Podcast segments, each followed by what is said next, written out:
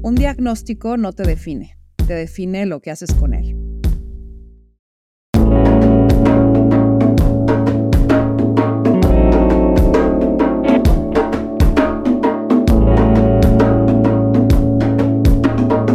Esto es Más cabrona que bonita. De palabra fácil y voz amiga, Cintia no solo trae bebés al mundo, sino que acompaña y recibe a las nuevas mamás ha decidido desafiar la frialdad que la bata y los hospitales de luz blanca representan, trayendo tacto, flexibilidad y una mezcla de grises que le quitan lo extremista a su práctica. Toma lo avanzado de la ciencia y lo sabio de lo ancestral, lo práctico de la medicina y lo humano de la espiritualidad. Ella sabe, pero no te habla desde la soberbia y absoluta verdad, sino desde el interés genuino de que juntas construyan el mejor camino para experimentar la maternidad. Se arriesga con vulnerabilidad a desafiar las reglas que en la escuela enseñan sobre lo que el paciente debe significar. Y con su cálido y generoso trato, sin duda, quieres tenerla cerca en el momento de pujar. Cintia, qué lindo tenerte aquí. Muchas gracias, Miss no te había visto en pantalla, estaba muy, muy No, pues qué bonito. Oye, a ver, es que tengo que confesarte algo y a los que nos escuchan. Déjate tú, mi familia, mi círculo cercano, o sea, tú eras la razón neto top 3 de parir en México. O sea, me costó un montón de trabajo decidir y dije, sí, sí, sí, su Luca va a tener su pasaporte americano, me vale madres. O sea, yo quiero tener a Cintia junto. Y pues la vida nos revolcó un poco y ya como no pude tampoco decidir y me tuve que secuestrar en Estados Unidos, pues así salió. Pero la verdad es que todo lo que pongo acá lo sentí de corazón y lo percibí de corazón. Este, eres una gran doctora. Te lo agradezco muchísimo, Ana Victoria. Gracias. qué lindas palabras. Digo, cabe mencionar que estamos las dos muy embarazadas. Exacto. Y nos, pone un poco más vulnerables, pero, pero qué, qué linda reflexión, te lo agradezco mucho. Qué padre estar aquí. Pues nada, bienvenida y vamos a ir por capas conociendo un poco más de, de Cintia. Así que voy a entrar a la sección de preguntas rápidas. ¿Estás lista? Estoy lista. No me cuenta mi, mi mommy brain, pero estoy lista. No te preocupes. ¿Cuál es tu lugar seguro? Mi casa. ¿Tu manía más grande? Mi manía más grande. El creer siempre estar para todos. ¿En qué crees? En el amor. ¿Cuál es una frase que te gusta? Para cambiar el mundo hay que cambiar la forma en que nacemos. ¿Qué es eso que muchos no saben sobre ti? Que soy mucho más sensible de lo que pensaría o, mucho menos fuerte de lo que aparento. Si pudieras cambiar una sola cosa en el mundo para mejorarlo, ¿qué sería? Le quitaría el ego a la, a la gente para que, para que fueran, para que fuéramos todos más corazón ni menos, ni menos ego. ¿Crees en la suerte? Sí. Si pudieras vivir en una película, ¿cuál elegirías? Uy.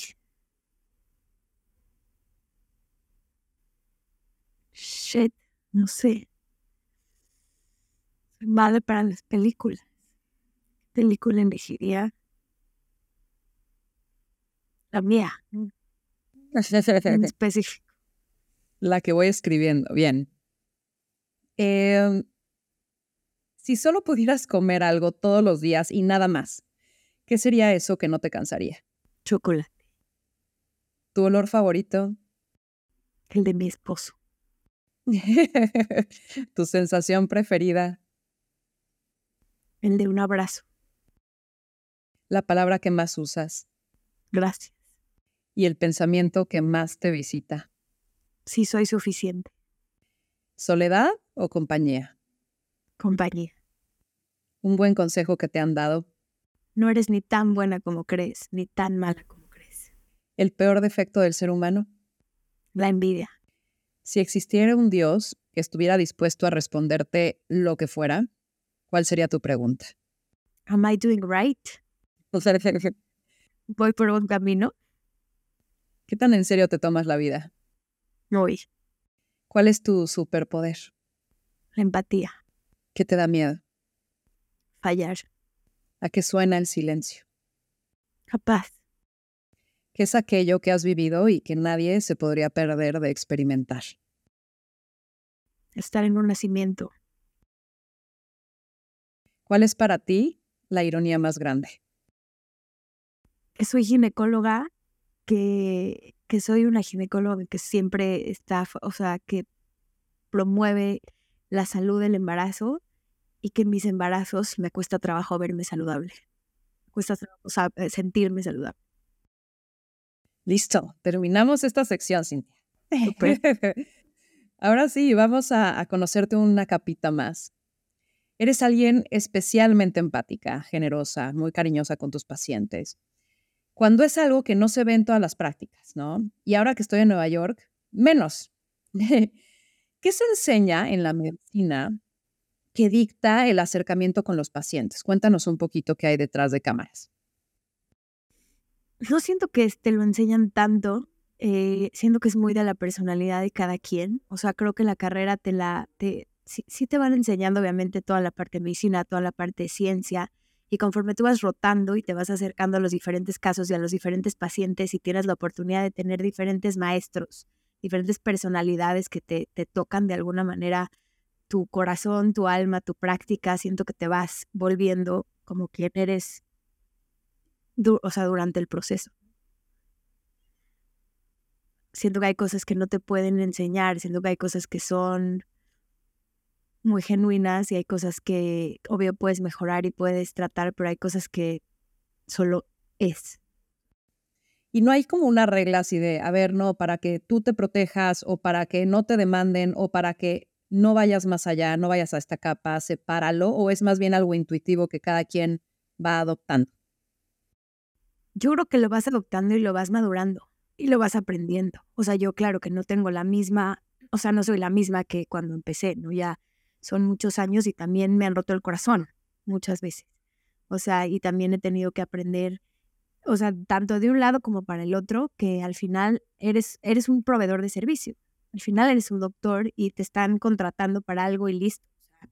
Yo en un punto al principio, sobre todo, uy, acaba mi vida. O sea, me encantaría decirte que no, no me involucro como, no me involucro tanto, pero sí me involucro mucho. Eso todavía no lo, no lo puedo separar. O sea, no tengo la, inteligencia emocional para no involucrarme con lo que está viviendo la otra persona, pero sí, sí ya soy más, sí ya soy más fuerte en entender que, que en ese momento eres muy necesaria y luego no. O sea, y no pasa nada, no eres indispensable. Estás en un proceso, te necesitan en ese momento para, para algo, haces lo mejor que puedes y, y la vida sigue.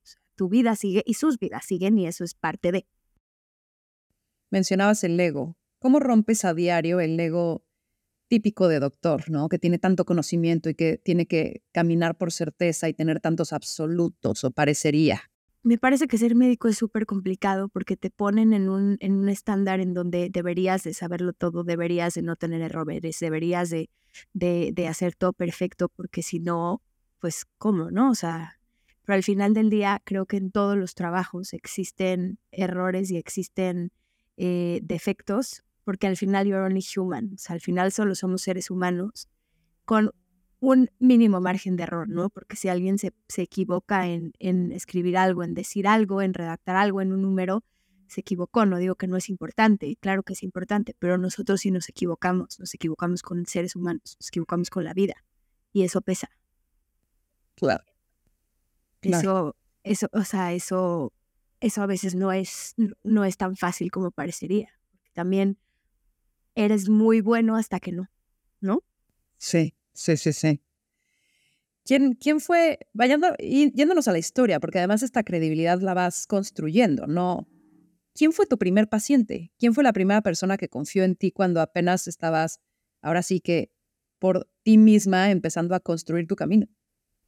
La es que la primera paciente que confió en mí fue mi primer hermana. Rarísimo, porque es eh, la gente que está junto a ti, que te vio crecer, a veces piensa que todavía juegas a, a, Doctor Mi Alegría, o sea, como que no, no, o sea, te vieron crecer, te han visto en todos los aspectos de tu vida, entonces como dicen, ay, ya es un doctor de verdad, ¿no? Y además yo, o sea, soy mujer, sigo estando joven, eh, soy mini, ¿no? Entonces como que hay muchos factores en mi contra que, que, que, que me, que dije, hasta yo misma, la primera vez que salí de un parto y, los papás como medían dos metros, los abuelos como, esa es la doctora. O sea, ella es la doctora. O sea, como que mi físico de pronto a veces no, este, no congeniaría con, sí, yo soy la ginecóloga y, y, todavía me, ¿y tú operas? ¿No? O sea, este, y tomas decisiones y así. Pero nada, poco a poco, eh, sí, fue, sí, bueno, la pregunta es, fue, fue mi primera hermana que, que creyó en mí y afortunadamente eh, mi práctica fue más rápido de lo que yo, creció mucho más rápido de lo que yo hubiera esperado, me hubiera imaginado por eso me siento muy agradecida, la verdad me encanta. Eh, pero sí, eh, o sea, el hecho de que haya crecido rápido y de que haya gente que confía en mí, también te pone en un espacio vulnerable, que dices, wow. Y acabas de mencionar, ¿no? Un error tuyo, o sea, un error mío es, sí, tiene un costo, pero no es nada comparable con quizás un error en el tema de salud, ¿no? ¿Cómo, cómo tú atraviesas esta responsabilidad tan grande de una vida, cómo te aseguras de tomar las mejores decisiones, cómo tampoco lo sufres demasiado y cómo te recuperas quizás de un error. Creo que lo, más importante, la base del, del, médico es el conocimiento. O sea, creo que puede ser el más empático y el más lindo y el más todo, pero si no tiene ciencia y estudio atrás, no hay nada, ¿no? O sea, lo primero es la vocación de ser médico y saber todo lo que tienes que saber, el actual, o sea, las actualizaciones, o sea, realmente basar tu práctica no en lo que tú crees que es lo mejor ni lo que tú quieres, sino realmente tener la ciencia de, tu mano. O sea, creo que no, nunca vas a saber más que un metaanálisis, ni que millones de estudios, ni, ni eres mejor que, que muchos años de experiencia, ¿no? Entonces, creo que lo primero es realmente todos los años que te toman estudiar, prepararte, eh, saber, ¿no? O sea, no es nada más ir y poner tu cara, o sea, claro, todo es, al final se va complementando, pero primero es el conocimiento. Creo que después de tener el conocimiento y la ciencia atrás, tú vas formando tu práctica eh, conforme, conforme tú crees que, que es lo mejor para ti, para tus pacientes, ¿no? Eh, justo la mía creo que es una mezcla muy peculiar entre, entre ciencia, pero pero medicina funcional, pero espiritual, pero humana, pero al final lo quirúrgico, pues lo aprendí, ¿no? O sea, y lo, y lo, tienes que saber hacer y lo tienes que practicar. Nadie nace sabiendo cómo operar, ¿no? Yo me acuerdo de tener este, en mis manos llagas, de, de estar con un porta todo el día hasta que me salieran los nudos. Mis manos son chiquitas. Y de estar todo el día por dos años hasta que me salieran perfecto, hasta que, o sea, soy muy obsesiva en que las cosas me, me salieran como me, como me tenían que salir. Y, y en este, en este rol de la medicina, o sea, ¿cómo acabas de mencionar, tú tienes como, como una práctica muy funcional, muy integral, perdón, este, la intuición tendría que estar mucho más despierta, mucho más presente, también en los pacientes, ¿no? ¿Cuál crees que sería el rol ideal de la medicina con una intuición más despierta de ambos lugares? ¿Cuál es para ti ese balance perfecto? Me parece que muchas veces en, medicina vemos al paciente como el un número más, como una enfermedad más o una paciente más. Yo específicamente, la mayoría de mis pacientes son mujeres sanas y están pasando por un proceso de embarazo que es saludable, ¿no? O sea, que justo no estás, no estás enferma pero nos han enseñado en la carrera, en la práctica, que es una más. Y yo lo que he entendido es que nadie es uno más. Cada uno es su propia historia y cada uno tiene diferentes necesidades y diferentes, em, sí, diferentes necesidades. Cada uno es, especial por algo. Y a mí lo que me ha, me ha funcionado es poder integrar que no es solo un cuerpo físico. que dentro de, de sí ser un cuerpo físico hay muchas cosas que podemos eh, que podemos tratar en, en, el estilo de vida, en la mente, en el espíritu, y que cuando haces como una conjunción entiendes que por eso la gente también somatiza, eh, puedes entender eh, si, es la, si la raíz es realmente una infección de vías urinarias o eh, tiene un tema ahí emocional y cada vez que tiene relaciones tiene infecciones, ¿no? O sea, como que siento que hay, hay muchas cosas que puedes, que puedes intuir y puedes entender conforme vas conociendo a los pacientes. Entonces tú sí orillas, o sea, no es que orillas, empujas, invitas a que la gente despierte más la intuición, más su conocimiento y que pueda tomar también en ella decisiones. Completamente. Y lo que me gusta a mí es como no parchar. Em, así como que te lo definiría fácil. No me encanta, tengo esto, entonces este es el tratamiento, o sea, tengo esto y ese es el medicamento, sino por qué tienes eso, como un poco cuál es el raíz de tu desbalance hormonal, cuál es el raíz de, yo no soy, yo no soy este, no soy bióloga de la reproducción, no me dedico a infertilidad como tal, pero sí veo pacientes que batallan un poco para embarazarse y veo como fertilidad de baja, de baja complejidad y, y eso me gusta mucho como tratar de entender de un todo cuál es el, el problema de raíz y no como no estar parchando el tema. Oye, ¿qué tanto un paciente informado, informado, ¿no? se vuelve aliado o un muro en el camino eh, que, que, te cuestiona todo? O sea, que de pronto dices, ay, ya, mejor ni me cuestiones. O sea, no, ha de ser, no, no, no es molesto al que llega medio informadito. No, creo que la información es poder, pero bien informado. O sea, el problema es que ahorita Google Doctor está ahí y cualquier cosa lo leen y entonces por cualquier cosa se van a morir. Entonces ahí es donde les tienes que poner un freno y decirles, tienes que confiar. O sea, si me escogiste, tienes que confiar en mí para poder yo ayudarte a vivir este proceso de forma más ligera, porque no vas a aprender en tres minutos y medio en Internet lo que todos estos años de ciencia están atrás. Pero también me gusta que sepan o sea, también creo que te cuestionen también te hace crecer a ti, o sea, porque al final tampoco tienes que, o sea, tampoco se puede saber absolutamente todo. No, es que yo vi que este suplemento, nada, dame chance, o sea, realmente en ese minuto no tengo el último artículo del, del tema, lo, lo, vemos juntas, o sea, se vale, se vale, se vale verlo, o sea, se vale estudiarlo, se vale crecer, pero digo, creo que la mayoría de la gente que me busca también me busca por cosas muy específicas y muy claras y sabe muy bien eh, cuál es mi tipo de práctica y cómo dirijo yo los embarazos, los nacimientos. Entonces, en eso me siento cómoda. O sea, he tenido muchas más buenas pacientes que menos pacientes complicadas. No sé si eso hace sentido. Sí, seguramente ya hiciste un filtro con tu propio, ¿no? Tu propia esencia. Ya la gente se acerca con un filtro. Oye, ahora que estoy acá en Nueva York, tuve que compensar, ¿no? O sea, como que decía, ok, tengo a mi doctora, de la cual hoy no tengo su celular, porque no, no te lo dan, es una plataforma, sí te sientes un número más. En esa primera sesión, entre hormonas o no, lo que sea, yo me sentía, salí de un GMAT, lloré, así de, no sé si tengo todas las respuestas, me sentí como, como que no estaba teniendo el conocimiento, no sé, ¿no? O sea, me sentí como todo muy rápido y apurado. Y tuve que compensar y tuve la suerte de que encontramos a una dula.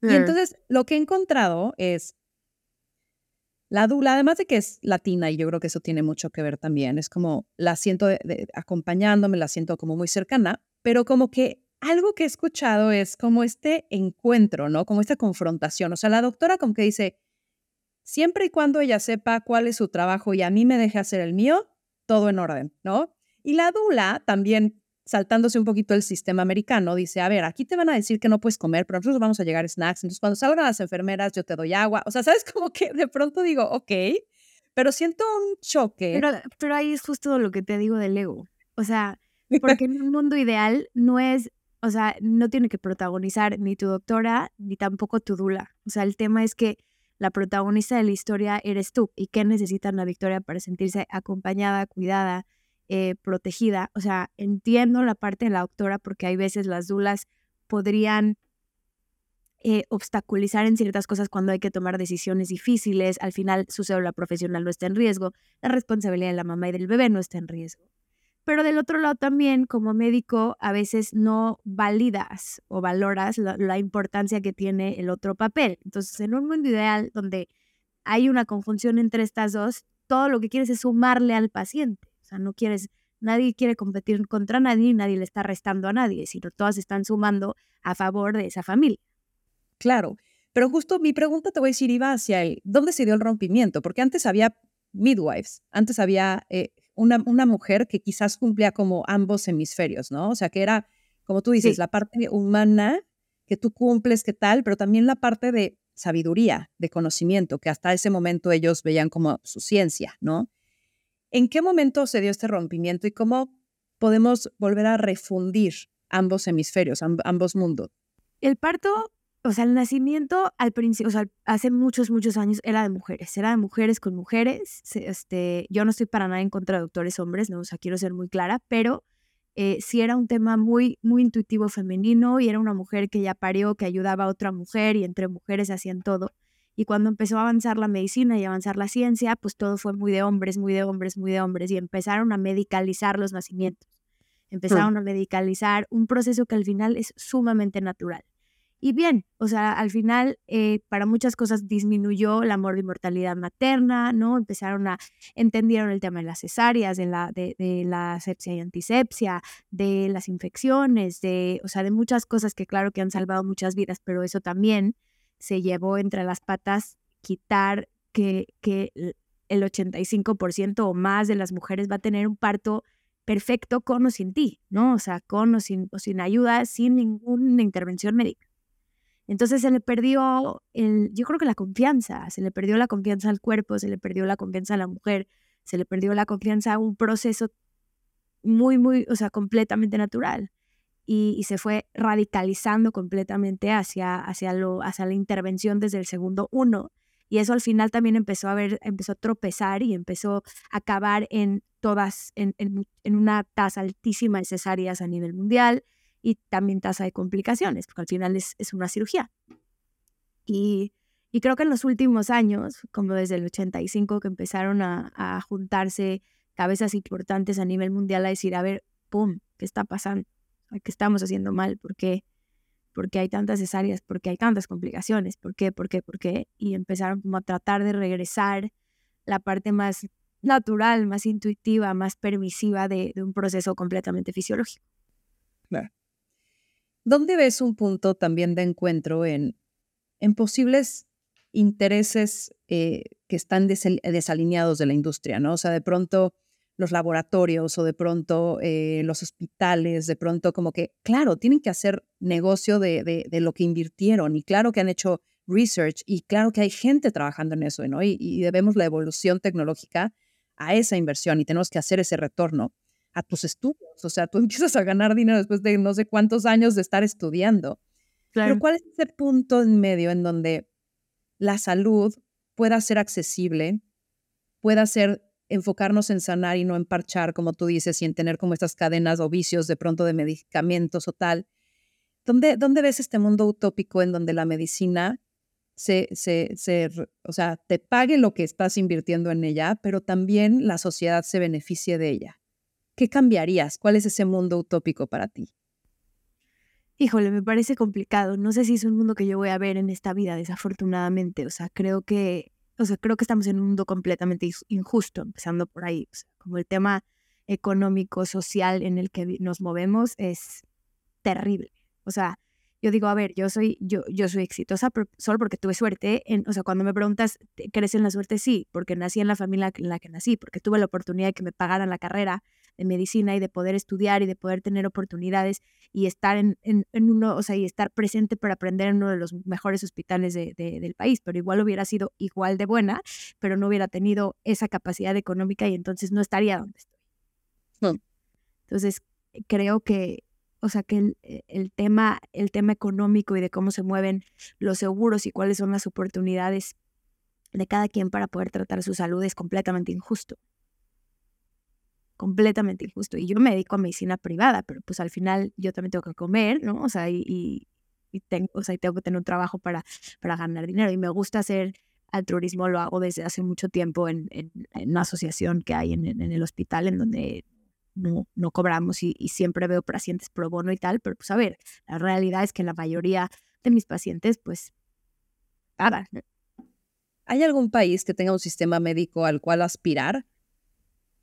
Creo que Europa está muchísimo más este, elevado que nosotros. Sin embargo, tengo pacientes mexicanas que se han ido a Europa y también se sienten, se sienten vulnerables y sienten frialdad en cuanto a los médicos y sienten que son un número más. O sea, creo que no hay un lugar perfecto, eh, pero versus lo que tienen en Estados Unidos con todo el tema ahorita que hay de, de seguros y lo que las posibilidades de México si no tienes justo la posibilidad de atenderte en un hospital privado versus lo que hay en Europa, creo que Europa está Suiza y eso, eso, como los nórdicos están muy por arriba. Hoy hay una gran exigencia en la profesión de ser doctor y alguna vez, y, pareciera que no compate con, con, con, la parte personal, ¿no? Alguna vez te escuché decir que no buscas el balance, porque el balance son fuerzas opuestas, ¿no? Y que mejor buscas aprovechar justamente fuerzas complementarias. Cuéntame un poquito de esta creencia tuya y cómo usas tus fuerzas complementarias. Mira, creo que mi, mi, fuerza, creo que mi, mis fuerzas complementarias son, uno, mi parte, mi mujer laboral, ¿no? Esta mujer fuerte, exitosa, que, que tiene una idea muy clara y una bandera muy puesta y un ideal eh, muy profundo. Y, y la otra es la mamá. soy una mujer que también soy mamá, que también me gusta en mi casa, que, que, que, nunca me imaginé cuánto me iba a cambiar la maternidad, ya, ya lo vas a vivir pero es una cosa fuera de serie, en donde de verdad es, la primera vez en mi vida en donde realmente no hay nada más importante, o sea, realmente no, nada te llena igual que estar con, que estar con, mi hija, con mi familia. Antes todo, o sea, le podía ganar a todo, ¿me entiendes? La carrera, ser ginecólogo es sumamente sacrificado, sacrificas eventos, familia, amigos, eh, muchas cosas, porque además el sistema de, educación de, residente en México es durísimo. O sea, yo estuve cuatro años haciendo guardias cada tercer día sin importar el mundo. O sea, pasara lo que pasara, troné, llueve, relampagué. Tienes que realmente tener una vocación que diga, ok, no me importa nada. Y, y sí, cuando me volví mamá, era, fue la primera vez que me acuerdo de estar en consulta y decir, ya, ya no te estoy escuchando porque ya ya me necesito ir, ¿no? A darle de comer a mi bebé, o sea, es, muy fuerte. Y, al, y más cuando es una profesión sin horario y sin, sin no, o sea, es, es, complicado. Pero la verdad me siento, hoy te lo puedo decir como súper afortunada de, de, que sí siento que llegué, voy a, voy a decir, está raro, pero sí llega un balance. O sea, sí, sí, sí, sí siento que logré un balance chingón, de verdad. O sea, me siento como, como súper feliz de, de, de, ser el ejemplo que quiero ser para mis hijas, de poder seguir trabajando como trabajo, porque pensé que tenía que disminuir tremendamente y fíjate que no sé cómo te da la vida, o sea, siento que esto es algo muy de mujeres, que los hombres no, no en mala onda, pero no, no tienes la capacidad, pero te vuelves... Administramos, todo entra. administras y te vuelves mucho más eficiente y tengo la capacidad de seguir viendo tantas pacientes y estar ahí para ellas y tal. Y, y también cuando soy mamá, ser mamá completa. Y disfrutarlo completamente, las dos. O sea, me costó mucho tiempo, pero ya cuando estoy en rol doctor, soy, soy y estoy y lo disfruto sin culpa, que al principio no me pasaba. Y cuando estoy mamá, estoy, soy rol mamá y lo disfruto sin culpa. O sea, como... Y eso que dices, no me pasaba. ¿Cómo, cómo la culpa salió de la ecuación? ¿Qué crees que, que hiciste bien? ¿En qué te, enfocaste? ¿Qué soltaste? ¿Qué trabajaste? Trabajé la manera fregada la culpa porque no, no, no, está, no me estaba sumando en la vida y tenía, sí tenía culpa. Culpa porque metí a mi hija a los 10 meses a la guardería, culpa porque tenía tres semanas y ya estaba en el hospital atendiendo un procedimiento, culpa porque qué iba a opinar la sociedad de mí de que no, no, soy la mamá que está 24/7, pero también culpa porque eh, no puedo atender a una paciente más y, y, decido renunciar a eso. O sea, era como una sensación de insuficiencia todo el tiempo, que si tú escoges que te invada, ya hay, o sea, te quedas ahí. Entonces, eh, pues tengo como, tengo un camino espiritual, creo, lo, lo, lo fui caminando, lo fui como transitando, lo fui fluyendo, siento como que me fue, fue pasando y, a ver, tengo días excelentes y tengo días donde quiero mandar toda la fregada también, o sea, soy, soy ser humano al final del día. Pero, pero no, ya me siento como, estoy segura, o sea, me siento segura de, de lo que he escogido, de las decisiones que he tomado y me siento conectada con, con, con algo más profundo que yo que me va guiando a, a lo que está bien o mal en ese momento para mí. Oye, y bueno, he escuchado que las familias, ¿no? De los doctores como que, justo, digo, algunas especialidades más que otras, ¿no? Pero de pronto es como complicado seguir el ritmo. ¿Cómo viven tu hija y tu esposo tu profesión? Son los rockstars, la verdad. O sea, mi esposo es clave fundamental de mi, de mi carrera y de mi, de mi éxito profesional. es un tipo que nunca me ha puesto una traba, todo lo contrario. O sea, hasta me empuja más de lo que yo quiero que me empuje. O sea, de que le digo, ya.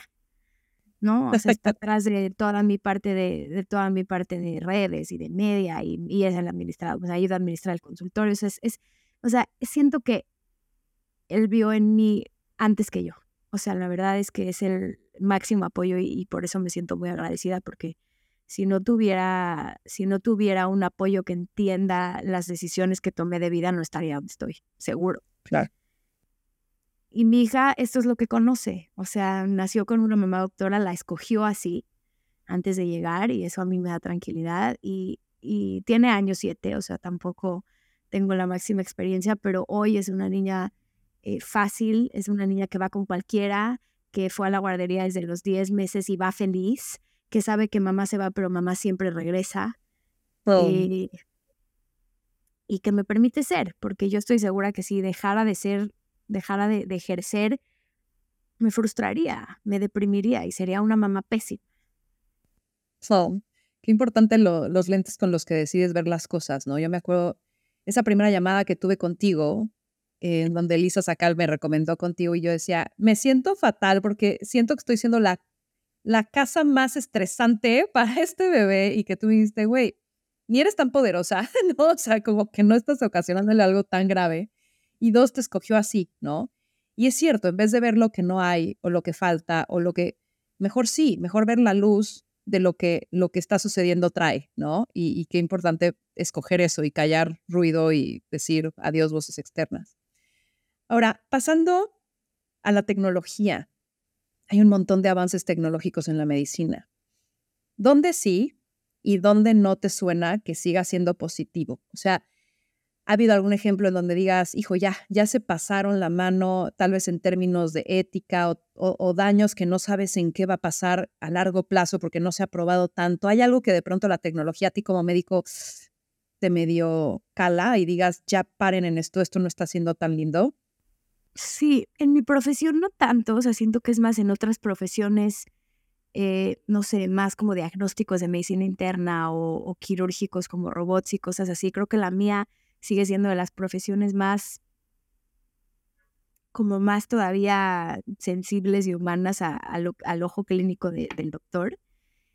Pero no estoy nada peleada con la ciencia, o sea, al revés, la. O sea, yo o sea, como que baso toda mi práctica en, a ver, puedes tener un nacimiento respetado y puedes eh, disfrutar de todo el proceso fisiológico sin necesidad de, de, nada médico, pero uy, cuánto, o sea, pero no sabes qué paz me da que sí estés en un hospital, que sí haya un quirófano, que sí existan eh, eh, todos los, los resources que necesitas para poder em, ay, se me fue la palabra, perdóname, para poder, para iré con las complicaciones, o sea, para poder resolver una complicación.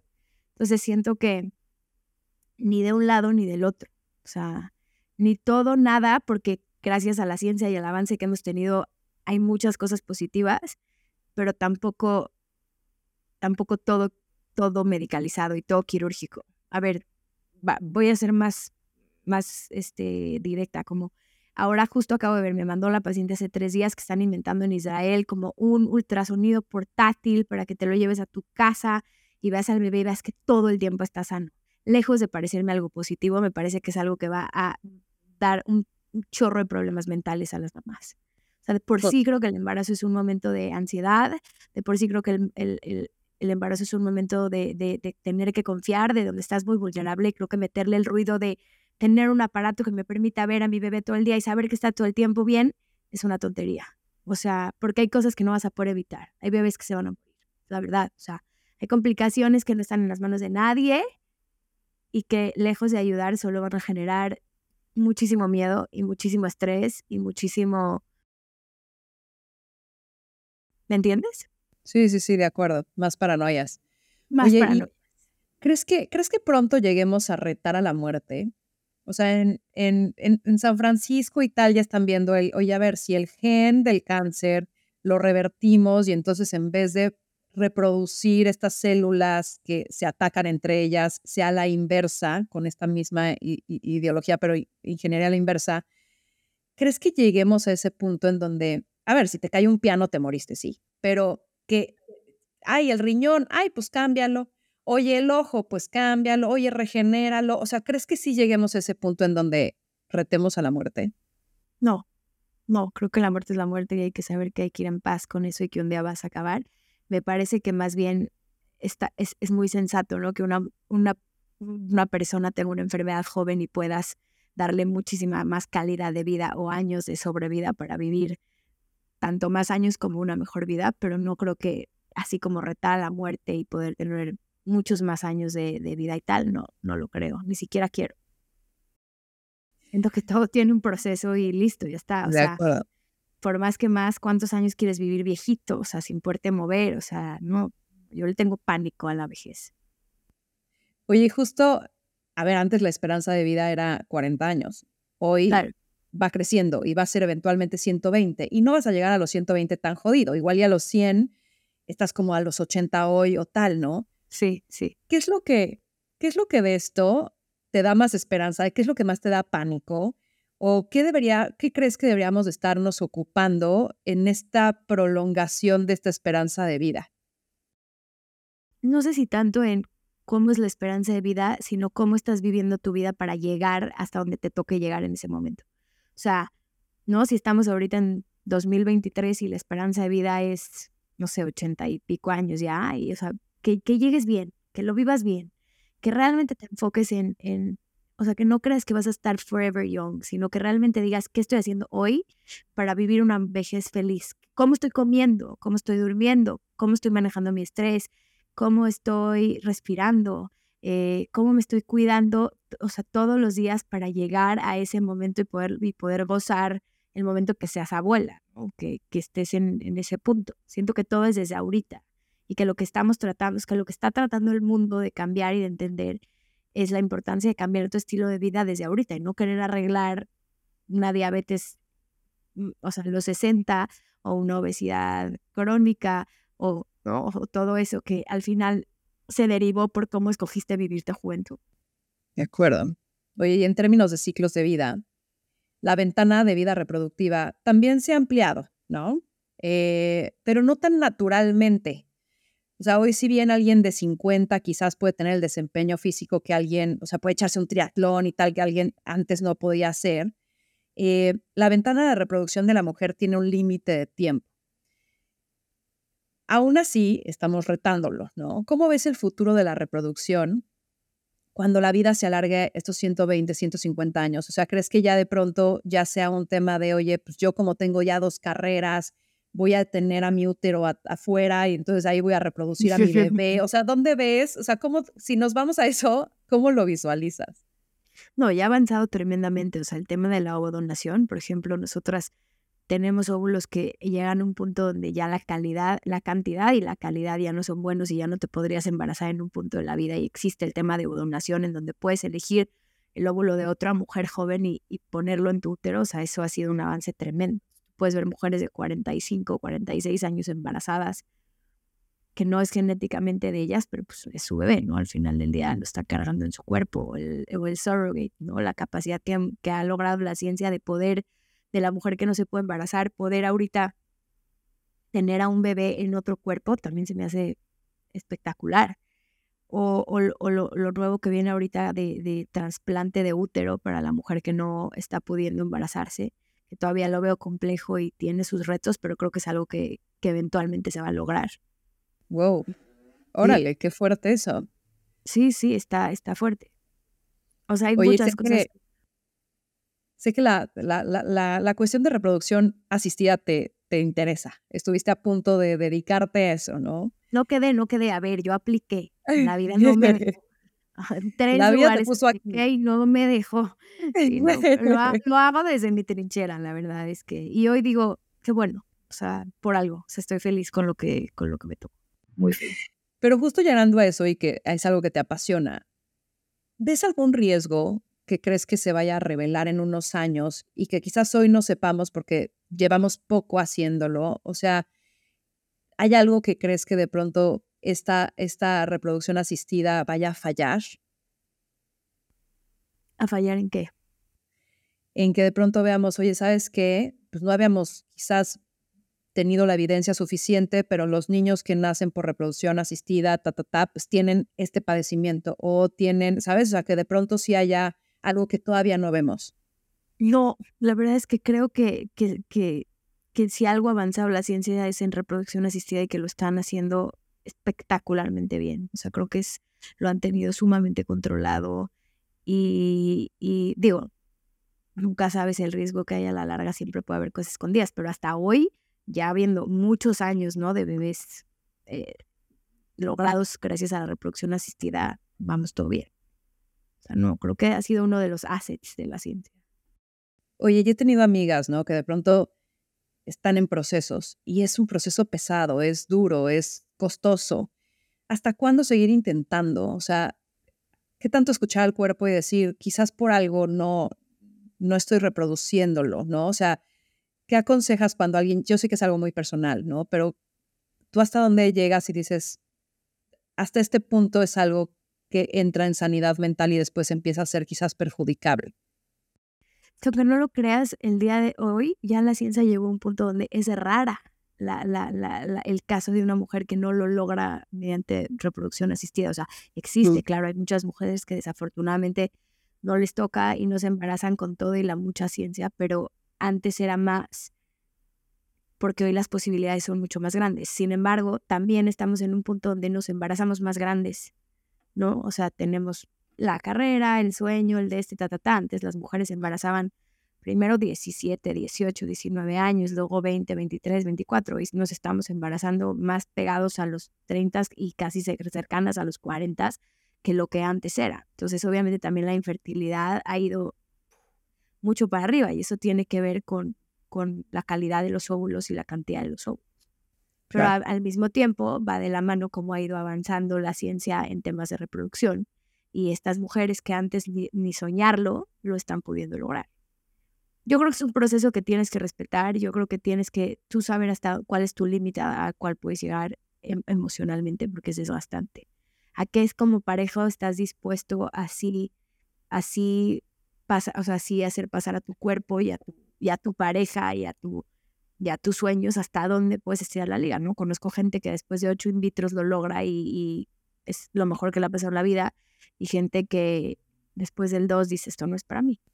Claro. Creo que no hay respuesta correcta para mientras estés de la mano de un doctor que sepa que tu vida no está en riesgo y que no estás que no estás lastimando. Oye, cuando la teoría se convirtió en práctica, o sea, ¿qué cambió en tu práctica después de que tú pasaste por un parto? Porque antes eras, si eras mujer y era tu cuerpo y eres muy empática siendo ginecóloga mujer, ¿no? Pero no habías tenido un bebé. Después de haber tenido un bebé, ¿qué cambió? Todo. Todo. La verdad es que me, creo que era buena ginecóloga antes de ser mamá pero ser mamá te cambia por completo porque ya lo experimentas en tu propia piel. Y ahorita yo estoy en una etapa muy, muy bonita porque vivo lo mismo que ustedes, vivo lo mismo que las pacientes, entonces hablamos el mismo idioma. Tú este nació así, ¿cómo te la quitaste? ¿Qué carro la compraste? Ya sabes, estamos como en el mismo canal. Estoy viviendo este lo mismo que ustedes. Entonces entiendo eh, desde lo más bonito hasta lo más vulnerable, hasta lo más ansioso, hasta, ¿no? Hasta todos los síntomas, porque lo experimento y lo vivo yo. Y justo lo que te decía al principio, cuando me hiciste una de las preguntas más rápidas, para mí no ha sido fácil. Yo el embarazo, para mí, yo tuve dos pérdidas, tuve tres, o sea, casi como dos, tres años buscando a mi bebé, perdí dos bebés antes de Mila. Yo tengo un diagnóstico de, trombofilias que gracias a Dios se diagnosticó y listo, y está, pero vivo anticoagulada en el embarazo. No tengo el embarazo más fácil de la tierra. Con mi hija estuve en reposo siete semanas en la semana 26 porque empecé con contracciones. Luego tuve restricción, o sea, tuve una inducción, o sea, todo lo que va en contra de quien, de, de, lo que yo predico del embarazo. Pero bueno, eso también me tocó a mí y esta, para mi sorpresa, este embarazo ha sido mucho más fácil, llego a la primera, todo va bien, o sea, tanto que el, quien me ha jugado chueco no es mi cuerpo, es mi mente.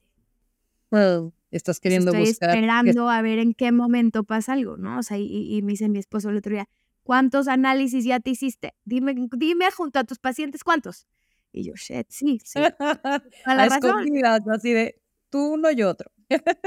Pero he, he, tenido que aprender a confiar, a confiar en mi cuerpo, a confiar en mi bebé y a confiar en mi proceso como yo les pido que confíen en ustedes. Y para mí esta bebé ha sido un aprendizaje enorme, o sea, enorme, de, de, de, que, de que claro, de que claro que estoy sana, de que claro que puedo trabajar, de que claro que puedo hacer. Y no sé, ha sido, la verdad es que los dos embarazos han sido muy diferentes. Los dos me han dejado aprendizajes muy, muy, muy diferentes. Y sí, la verdad es que ser mamá y poderlo vivir y poderlo este, expresar con las pacientes es, es, es padrísimo. Oye, hubo algo que decías antes de, no, a ver, es una contracción, pero tú, o sea, no, y dural, no, o algo que digas, me contradije cabrón. O sea, hay algo muy contrastante del antes y el después. Mm, así, yo, yo me, me, preparé para tener un parto sin anestesia. Me, me, me, parece algo muy lindo y muy intuitivo tener un parto muy conectado, sin bloqueo.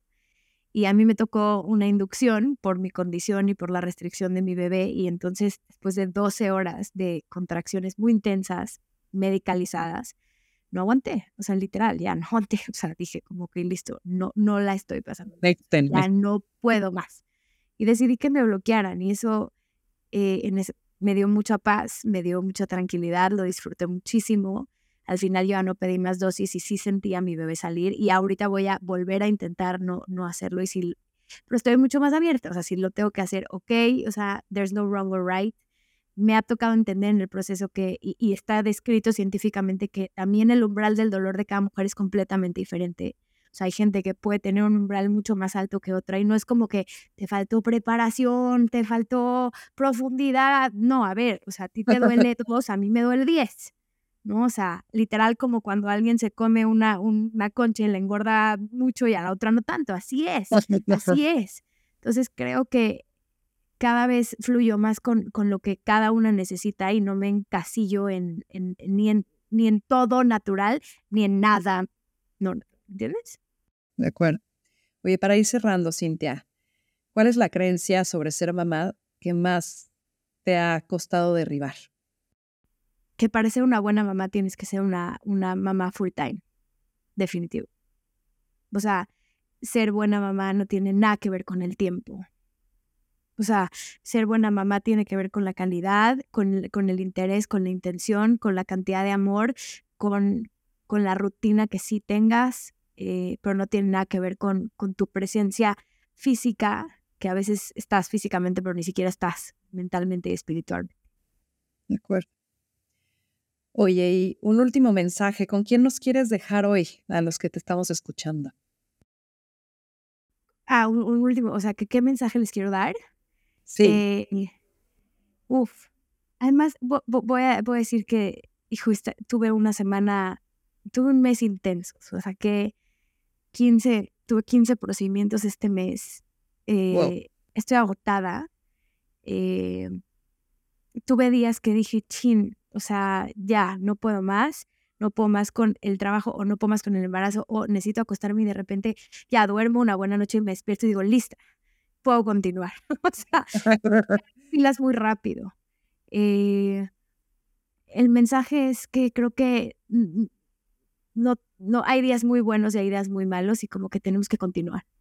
Creo que, que mi mensaje sería, hay que, let's go on todo va a ir fluyendo. Y así como antier era un día pésimo donde todo lo vi negro, hoy fue un excelente día donde fui a operar en la mañana, tuve una sesión de fotos con mi panza y mi hija, mi esposo y mi perro, estoy aquí contigo, todo está bien, o sea, como agradecer eso. Y cuando no está bien, tampoco clavarte tanto, soltar. Súper. Cintia, pues muchas gracias. ¿Dónde te encontramos? Ah, me van a encontrar en, en mis redes, sobre todo Instagram, que es doctora, dra.cintiadicter. Y la verdad es que te voy a dar una noticia, te voy a platicar porque todavía no lo he dicho, pero eh, seguro cuando salga el podcast ya está. Hice, filmé un curso prenatal, ahorita embarazada, preparé un curso lleno de material eh, teórico y práctico para, para la gente que no, que no tengo la suerte de tener cerquita y que quiera tener información. Eh, eso, hice un curso prenatal que voy a lanzar en unos meses. Entonces, Estoy Y lo vamos a encontrar también en tus redes o hay una página. Ok. Tengo mi página que es igual, todo es doctora Cintia Dicter, pero ahí en Instagram voy subiendo todo y ya les iré platicando. Cuando sea el lanzamiento, mándamelo y lo compartimos también. Te lo agradezco, Ana Victoria. Sí. Ay, súper. Oye, gracias, gracias por tu generosidad y gracias por tu tiempo. Me encantó estar aquí contigo. A mí también, fue como catártico. y pues nada, esto fue más cabrona que bonita. Gracias, bendiciones. Si estás disfrutando de este episodio, recomienda Más cabrona que bonita a tus amigos, a tu familia y en tus redes sociales.